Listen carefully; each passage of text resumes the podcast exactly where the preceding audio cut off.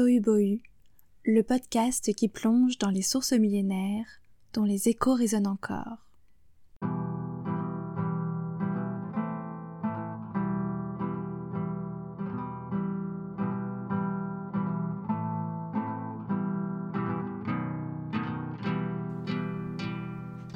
Comment est apparu le monde?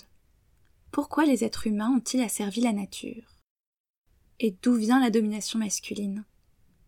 Aujourd'hui, ces questions relèvent de différents champs disciplinaires et restent pour beaucoup en suspens. Eh bien, il y a de ça 3000 ans, la Bible livrait ses propres réponses.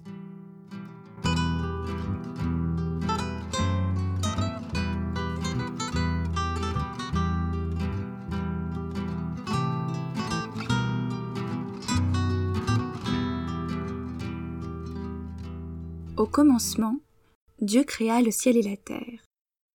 Or la terre n'était que tohu Des ténèbres couvraient la face de l'abîme, et le souffle de Dieu planait à la surface des eaux.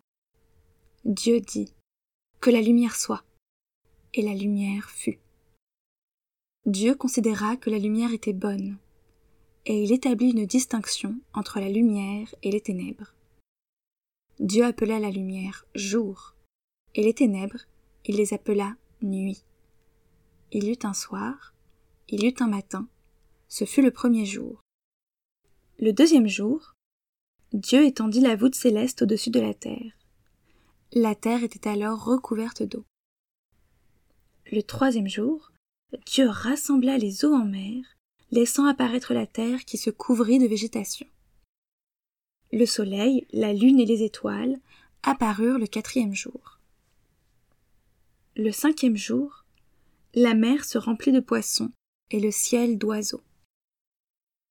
Le sixième jour, Dieu créa les animaux terrestres, les reptiles, les bêtes sauvages et le bétail. Puis Dieu créa l'être humain à son image, et lui confia l'œuvre de sa création, ainsi qu'il est écrit. Dieu créa l'être humain à son image, c'est à l'image de Dieu qu'il le créa mâle et femelle, il les créa. Dieu les bénit en disant Croissez et multipliez, remplissez la terre et soumettez-la. Puis, Dieu bénit le septième jour et en fit un jour de repos.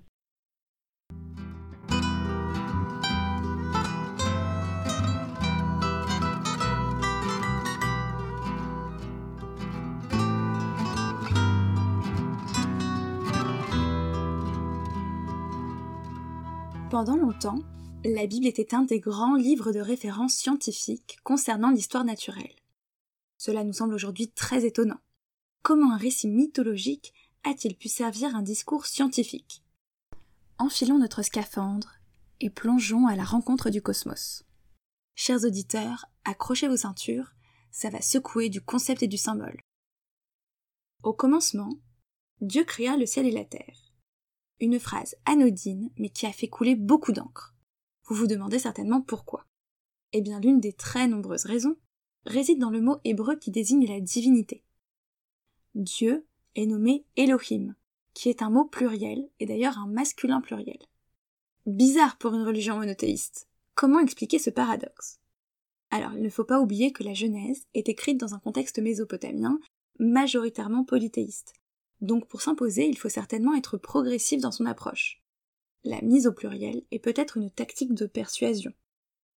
On peut également supposer que le monothéisme intervient comme une unification des dieux des polythéismes de l'époque.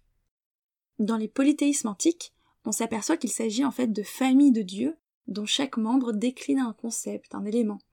Par exemple, dans le panthéon grec, on fait accoucher Gaïa, la terre, d'Ouranos, le ciel, qui lui-même féconde la Terre et donne naissance au Titan, donc Chronos qui est le temps. Ainsi, le temps succède à la création de l'espace, exactement comme dans le récit biblique. Chez les hindous, les trois divinités primordiales décrivent quant à elles des grands principes de l'existence, la création avec Brahma, la destruction avec Shiva et la conservation avec Vishnu.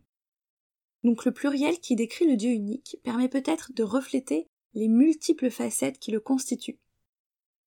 Si on analyse les récits d'origine du monde en termes conceptuels, c'est-à-dire euh, création du temps, espace, vie, humanité, celui de la Bible est assez proche en fait des polythéismes de son époque.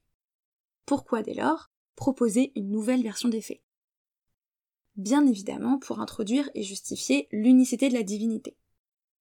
Le monde physique fait entièrement partie de la création et tous les éléments sont considérés sur le même plan. La Terre, par exemple, n'a pas de primauté sur l'eau ou sur les arbres. Ici, on a donc un concept, une abstraction, crée les éléments naturels, à la différence des mythologies égyptiennes et mésopotamiennes, par exemple, où l'eau représente l'élément primordial et créateur. L'unicité de la divinité va de pair avec son universalité. Il n'y a qu'un Dieu qui aurait créé toute l'humanité. C'est une idée, ma foi, très satisfaisante pour l'esprit. En physique, on recherche aussi cette loi qui serait valable pour l'immensément grand et l'infiniment petit, cette loi unique et universelle.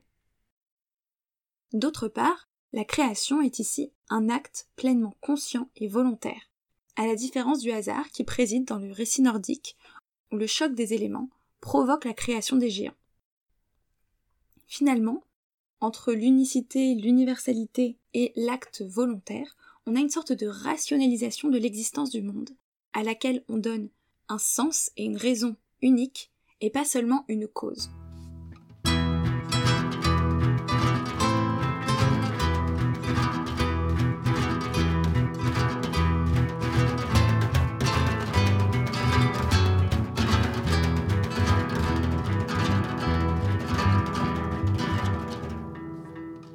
Or la terre n'était que tohu Des ténèbres couvraient la face de l'abîme, et le souffle de Dieu planait à la surface des eaux. Dieu dit que la lumière soit, et la lumière fut. Dieu considéra que la lumière était bonne, et il établit une distinction entre la lumière et les ténèbres. Vous l'avez certainement remarqué, dès le début, le tohu-bohu est mentionné comme l'état primaire de la Terre.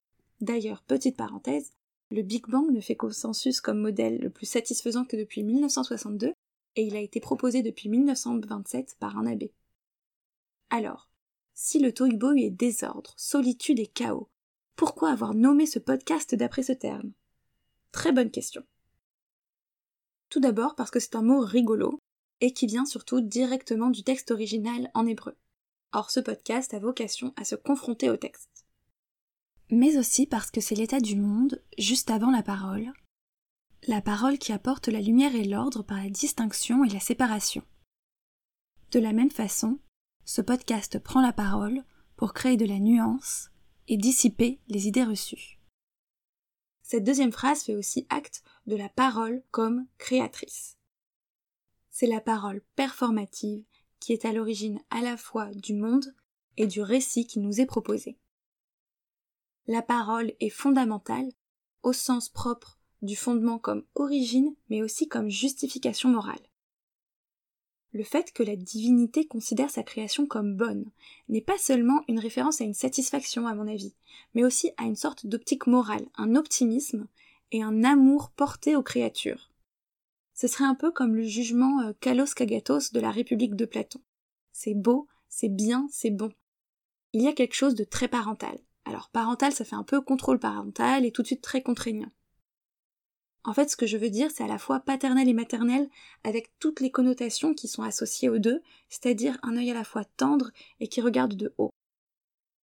Ainsi, le monde est créé par une entité unique et éternelle, à partir d'un discours créateur de séparation, de distinction, d'affinage, un peu comme le discours philosophique, et dans une perspective morale, la divinité sert de dénominateur commun, comme origine et fondement de tout.